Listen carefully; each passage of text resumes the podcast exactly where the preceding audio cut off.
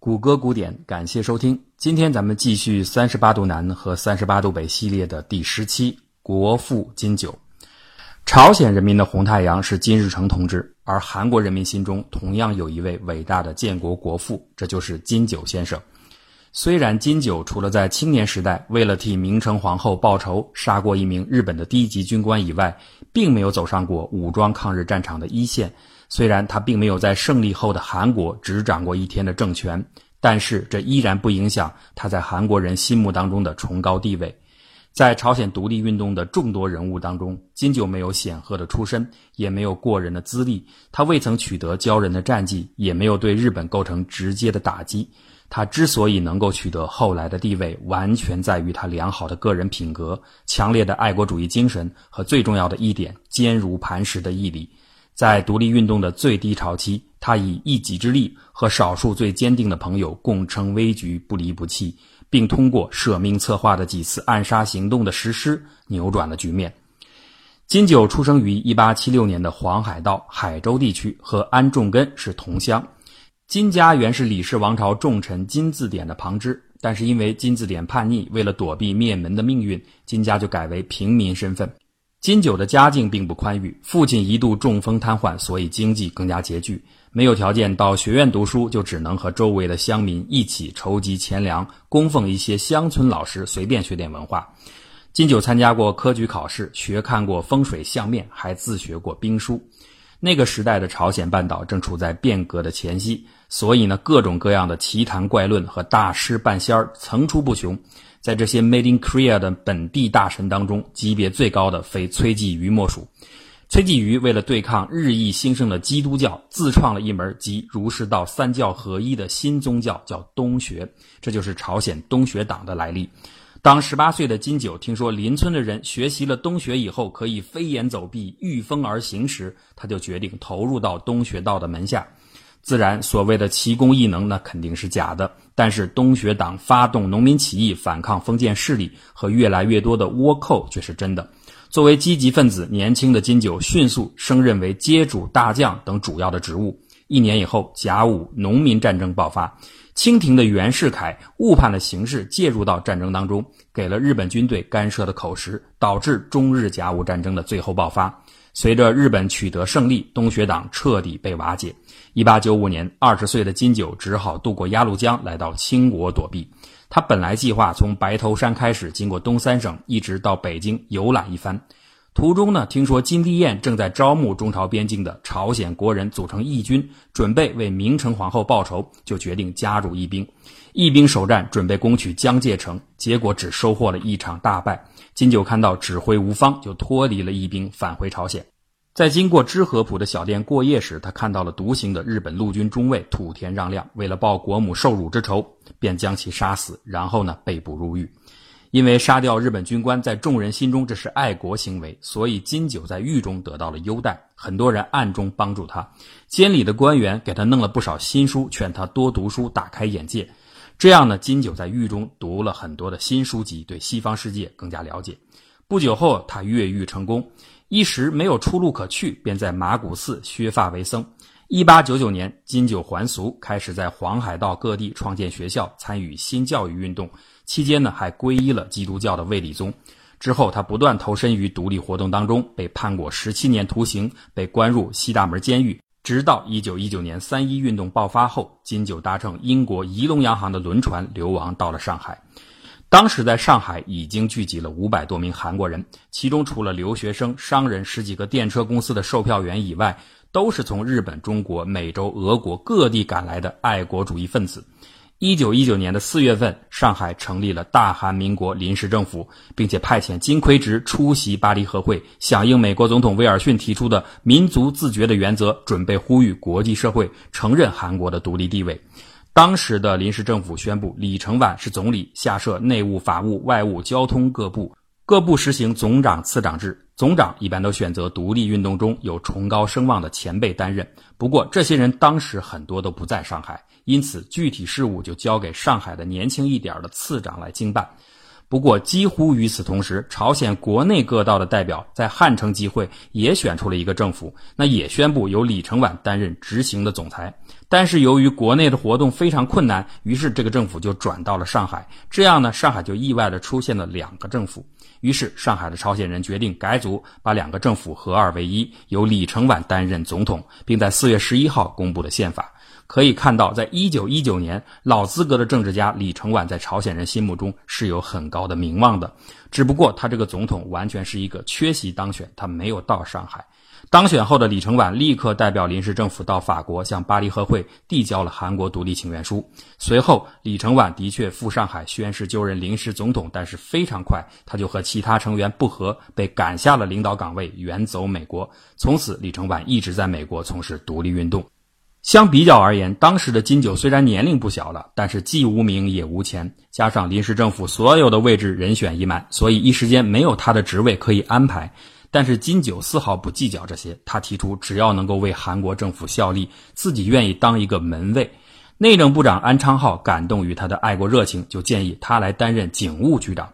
哎，你可不要以为这个设在法租界的空壳一样的政府机关，所谓的警务局长完全无事可做。实际上，根据金九先生自己讲，他这个兼任了警察、检察官、法官、书记官的韩国政法王，处理案件一般只有两种结果：放人和杀人。批评教育以后放人，那是处理一些无知的韩国青年；而施以极刑，则是对待那些叛徒和告密者。比如一个十七岁的韩国少年金道纯，随国内的特派员到上海来，事先已经被日本领事馆用十块钱收买了，充当耳目，准备诱捕这名特派员。结果呢，被发现，尽管他还没有成年，仍然被处以死刑。大韩民国临时政府尽管成立的时候很热闹，但是这是一个名副其实的临时性组织。说的直白点啊，就是一个草台班子。所以内部的思想完全不统一，有主张封建化的，有主张共产主义的，有主张民族主义的，还有甚至主张无政府主义的。临时政府的职员当中出现了共产主义和民族主义两个大的派别。国务总理李登辉鼓吹共产革命，而总统李承晚呢坚持民主政治。举个例子，当时政府里的民主派开会，决定派三个人去苏俄寻求经济支持。结果总理李东辉早就秘密派遣自己的人选上路了。这位特使韩亨权向列宁要了二百万卢布存入账户，先行提取了四十万返回上海。李东辉听说以后啊，为了私自动用这笔钱，就派自己的秘书金立去西伯利亚迎接韩亨权。结果金立拿到这笔钱以后，先在尖岛给自己买了土地。然后呢，分了一点给从事共产主义活动的韩国人，剩下的全部带到上海，娶了一个广东的小妾，开始了花天酒地的生活。李东辉曾经拉拢金九加入共产主义阵营，金九就提了一个问题，说你能保证将来你的共产党的委员会不受第三国际的决策干预吗？李东辉说，我不能保证。金九就反问，那你争取到的还是独立吗？说罢呢，就拒绝了李东辉。稍后，在上海召开了大韩民国的国民代表大会，这个草台班子的多元本色就体现得越发明显。从日本、朝鲜、中国、苏联到来的二百多位形形色色的各种主张的代表和团体汇聚到一起，仅共产主义主张的阵营就分成了三派。从苏联伊尔库茨克来的是苏联派，以吕运亨为首；上海本地的共产主义者组成了上海派，以李东辉为首；还有日本留学生组成的日本派。苏联派主张创造论，要求重新组织一个新政府；上海派呢主张改造论，强调呢在现在的政府架构上进行调整。结果大会很快就出现了分裂的局面。外长金奎植宣称要把临时政府迁到海参崴，实际上就是分裂出去，另立中央。这就是后来海参崴也有一个大韩民国临时政府的原因。这种情况下，已经担任内务部长的金九宣布解散大会。留在上海的共产主义者啊，继续闹分裂。他们分别成立了两个连名字几乎都一样的组织：在中国青年同盟和驻中国青年同盟。他们排斥那些持民族主义主张的韩国人，并且相互争取新到上海的朝鲜青年人。但是啊，当后来列宁提出了殖民地解放运动应该在共产主义运动之前先实施民族独立运动的主张之后，这两派呢立刻又和上海的民族主义者和解，建立了唯一独立党促成会。不过你听这个名字啊，就知道压根儿他就唯一不了，所以没多久就宣告解散。一九二八年，民族主义者自立门户，成立了韩国独立党，金九就是韩国独立党的总裁。这还仅仅是在上海，在吉林，民族主义者还成立了正义府、新民府和参议府，一时间政权林立。不过，时间是最好的试金石，时间一久，困难接踵而来。没有自己的武装，没有独立的经济来源，没有人民的基础，临时政府逐渐难以为继。越来越多的人开始逃离，甚至投敌。上海临时政府几乎是人财两空。金九这个时候出任国务领，将国务领制度改革为国务委员会的会议制度，他本人担任委员会主席。这个时候，他开始真正成为临时政府的核心。只是啊，按照他自己的话来说，他能够成为最后的领袖，不是一个原来只有看门资格的人取得了多么大的进步，而是原先那些门里的人都离开了。